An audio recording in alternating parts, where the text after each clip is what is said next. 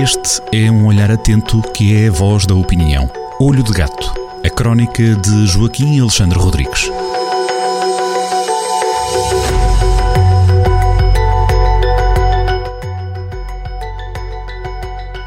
Um cinturão de bombas e dois desgostos é o título da próxima crónica do Olho de Gato, Joaquim Alexandre Rodrigues. Antes de mais, um bom ano para si. Joaquim, na primeira nota do seu comentário deste ano novo, quer destacar a figura de Manuel António Pina. Porquê? Em primeiro lugar, eh, quero desejar aos ouvintes e ao Ricardo um, um bom 2022, com tudo que possa ser de, de realização da, na, da, das nossas vidas e, e, do nosso país. Digamos assim, o ano não está a começar bem, mas ele há de endireitar. Eh, eu, no, no, durante o Natal, tropecei no, num livro de Manuel António Pina chamado Todas as Palavras, Poesia Reunida. Portanto, é, é um, o conjunto de, dos poemas do, do grande poeta eh, Manuel António Pina.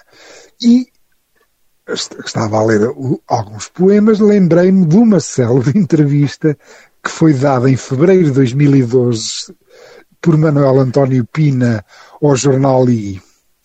E, e, e, uma conversa que Manuel António Pina teve com um grande jornalista chamado Nuno Ramos de Almeida, que é uma conversa absolutamente excepcional, que a certa altura, e, e daí vem o título da, a, certa altura, lá no meio da conversa, Manuel António Pina, que está, que está evidentemente zangado, em 2012 o país estava todo zangado, porque em vez de estarmos a ser governados por nós próximos, próprios, o país estava, era um protetorado da Troika, dos credores, portanto estávamos a ser governados pelos credores.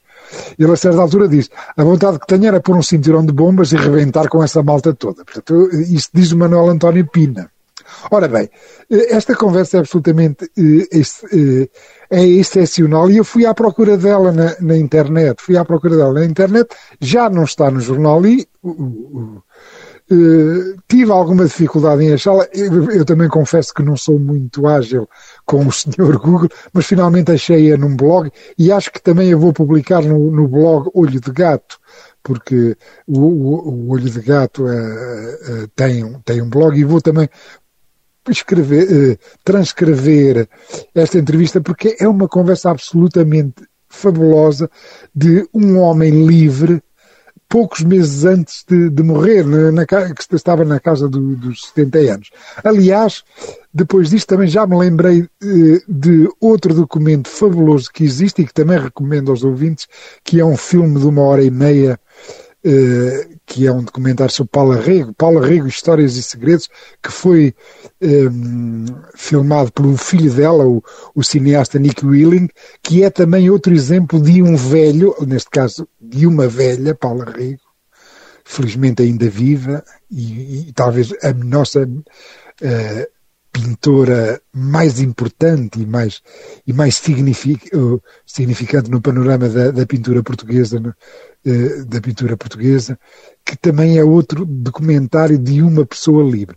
Eu, uh, mas regressando a Manuel António Pina, que já estou aqui um bocado às voltas, ele conta muitas histórias, é extremamente as histórias são extremamente divertidas. Eu, eu, vou contar uma na, na crónica, mas essa não é. Não, agora, nesta conversa, nem me vou referir a ela, porque ele era, um, ele era jornalista, era poeta e era cronista. E era um cronista influente, isto é, os textos dele eram os textos que tinham impacto escrevia no Jornal Nacional e escrevia muito bem e tinha impacto. E então, eu vou contar outra história. Uma, no princípio do, do, referente aos primeiros anos em que governou uma figura que nós tivemos como primeiro-ministro chamado José Sócrates, e então, ele a certa altura, o Manuel António Pina fez uma crónica em que gozava o treinador do Benfica da altura, o Camacho, porque este treinador do, do benfiquista dizia que a equipa jogava bem, mas que tinha um problema, não metia golos. E então o Manuel António Pina, velho sábio, lá lembrou uma, lembrou uma das ideias básicas de futebol. Quer dizer, uma equipa só joga bem se marcar golos. Eh, quer dizer, andar lá nas fintinhas e, e nos passos, eh, pouco interessa se não conseguir marcar golos. Pronto. E então ele faz uma analogia com o governo. De, de então, o, o, primeiro governo de Sócrates, e diz: é, quer dizer, o Benfica está como o governo, joga muito bem, dizem que está tudo ótimo, só que é tem um problema, não funcionar. Pronto. O que é que acontece? Eh, no dia seguinte a esta crónica de ser publicada, toca ao telefone em casa do, do Manuel António Pina. Na altura ainda nem havia muitos telemóveis, portanto, estas histórias ainda se, ainda se muito os telefones fixos lá em casa. E ele diz, lá para, ele diz nesta entrevista: Ainda bem que fui eu que, que atendi, porque se fosse a minha mulher era capaz de, de descompor, porque do lado lá o que é que ele ouviu? Ao lado aqui é o José Sócrates. Pronto. Entretanto, ele, eh, o, o, o primeiro-ministro telefonou ao, ao cronista Manuel António Pina e disse, dizendo-lhe assim: Venho protestar consigo na minha qualidade de benfiquista e já agora de socialista. E convidou-o para almoçar em São Bento. Portanto, o primeiro-ministro convidou o cronista para almoçar em São Bento. Pronto. E, eh, e então o, o Manuel António Pina descreve isto como, pronto, ele, diz isto mais uma vez, os políticos sabem mais do que há mal. Isto sou eu a dizer, porque a expressão dele é, é mesmo esta e eu, e eu vou dizê-la com todas as letras. O que Manuel António Pina nesta, nesta entrevista diz é: os políticos são umas putas velhas. Tem que se ler mais então sobre o Manuel António Pina na, na sua, crónica, na sua crónica também, essa eu história conto, eu conto extra que promete com outra, contar. Com outra puta velha. Portanto, não será o José Sócrates, é outra puta velha. Pronto. Neste início de ano, o Joaquim revela também que tem dois desgostos. Qual é esse primeiro desgosto? É, é, são duas pancadas. a primeira é, é, é, aquela atrapalhada de sorteios de juízes no Tribunal Central de Instrução Criminal, é o, também é conhecido na gíria como o Ticão. Aquilo funciona pior que uma raspadinha do quiosque de bairro. Uh, aquelas raspadinhas em que estão as viúvas nos quiosques uh, a raspar a ver se sai um dinheirito. Aquilo ali parece um bocado assim, ou, ou, ainda para pior, é um desgosto. A nossa justiça, a nossa justiça são cenas mais cenas, atrás de cenas de coisas assim. Parece, a justiça está cada nós... vez pior, Joaquim. Eu, eu, acho que se nós fôssemos pensar exatamente qual é o, quais são os cinco maiores problemas do país, sem dúvida nenhuma, até porque depois arrastam todos os outros, nada funciona por causa disso. Portanto, se nos conseguir pôr um caloteiro a pagar uma dívida, em tribunal, o que é que se faz? Se nos consegue pôr um, um, corrupto na prisão, uh, quer dizer, a, sociedade vai desanimando. Portanto, eu diria, eu diria que os cinco primeiros problemas do país são justiça, justiça, justiça, justiça, justiça. Uh, é um buraco. E quando julgamos que já batemos no fundo do buraco, que a justiça bateu no fundo do buraco, aparece alguém a fazer um buraco, a, a escavar ainda mais, que é este caso. Não é uma vergonha por um, por um real sorteio, nem, nem uma porcaria de um sorteio dos juízes conseguem fazer aquela, aquelas criaturas. E qual é o segundo desgosto? O segundo desgosto é, evidentemente, a, a esta pré-campanha para as legislativas. Não é nada que não se esperasse. Mas, entendamos-nos, o país está há 20 anos eh, estagnado, a perder a recuar em todos os rankings, a ficar para trás. Eh, eh, em 2009, eh, portanto, na, quando, quando houve aquela, a crise sistémica, depois do, da queda do, do grupo do, do Lehman Brothers, Portugal, em paridade de poder de compra, tinha um PIB per capita que era 83% do, da média europeia. 83%. Agora, é 76%. Perdemos 7 pontos. Todos os países do alargamento que entraram, que entraram na, eh, os países de leste que entraram na Europa naquele grande alargamento a leste eh, em 2004, 2007, eh, estes países estamos a ultrapassar todos, nós estamos a ficar para trás, somos as lanternas vermelhas. E o que é que se vê? Vês que em Portugal só os bois e os rentistas é que se safam. E este, nos debates que estão a acontecer nas televisões, quer os líderes partidários, quer os jornalistas, quer depois os opinadores e os académicos, quer dizer, quer nos debates nas televisões, quer nos debates sobre os debates nas televisões, na prática, aquela gente, eu ponho, às vezes ligo a televisão e ponho uma pergunta, mas este, esta gente está a falar de quê? E isto é de facto um desgosto, é um desânimo, é um desânimo vermos o, os nossos melhores ou, ou, os nossos mais inconformados ou, ou, ou, os que já não podem já não podem mais de gente que tirou aqui cursos que, que, que estudou que, que, quer servir o país e que não encontra aqui perspectivas e acaba por emigrar.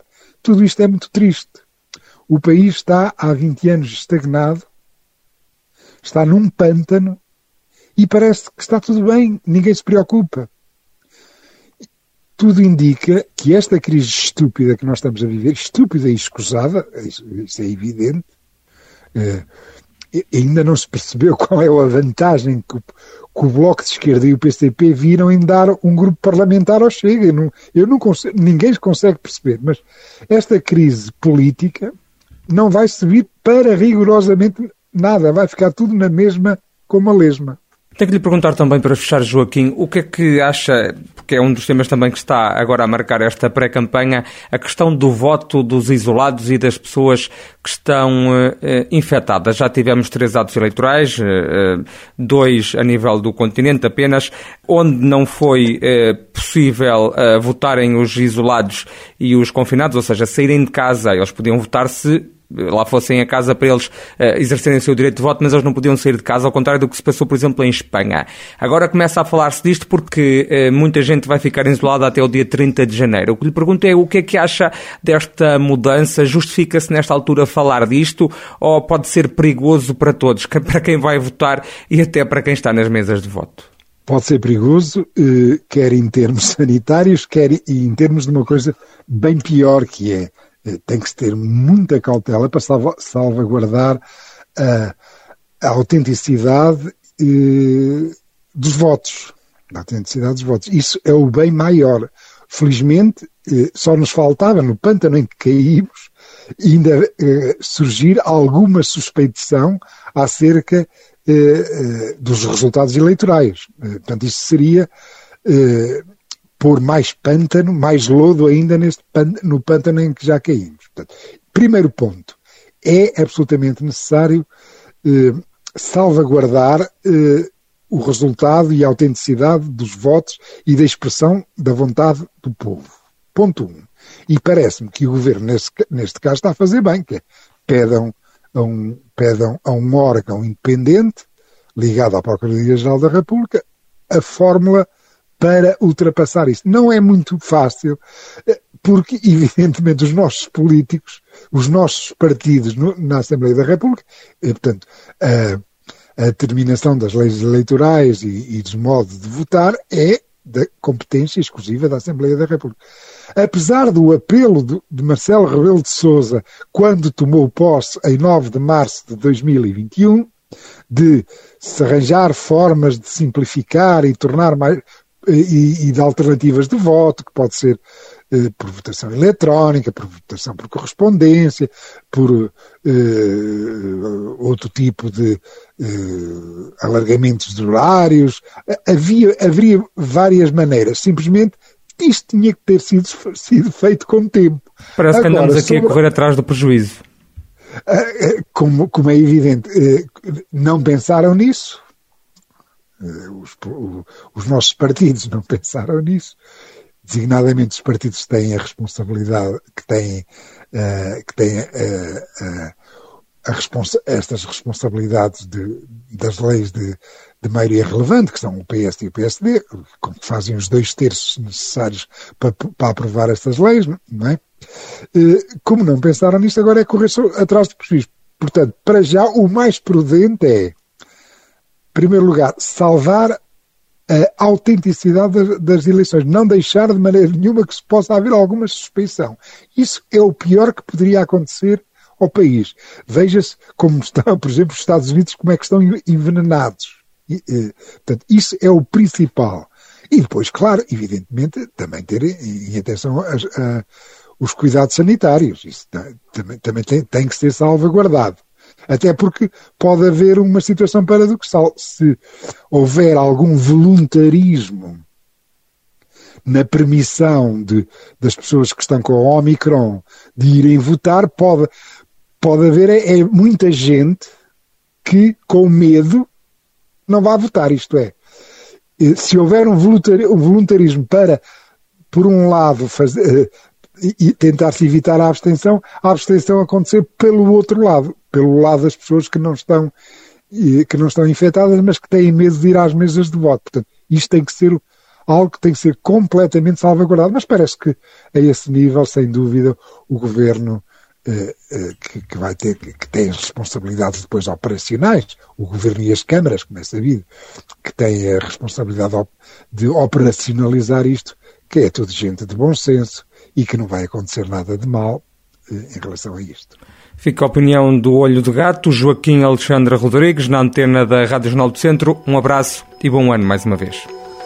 Um bom ano.